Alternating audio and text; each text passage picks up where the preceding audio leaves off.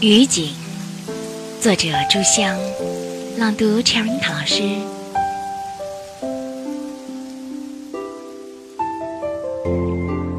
我心爱的雨景也多着呀，春夜春梦时，窗前的淅沥，急雨点儿打上蕉叶的声音，雾一般浮着人脸的雨丝，从电光中泼下来的雷雨。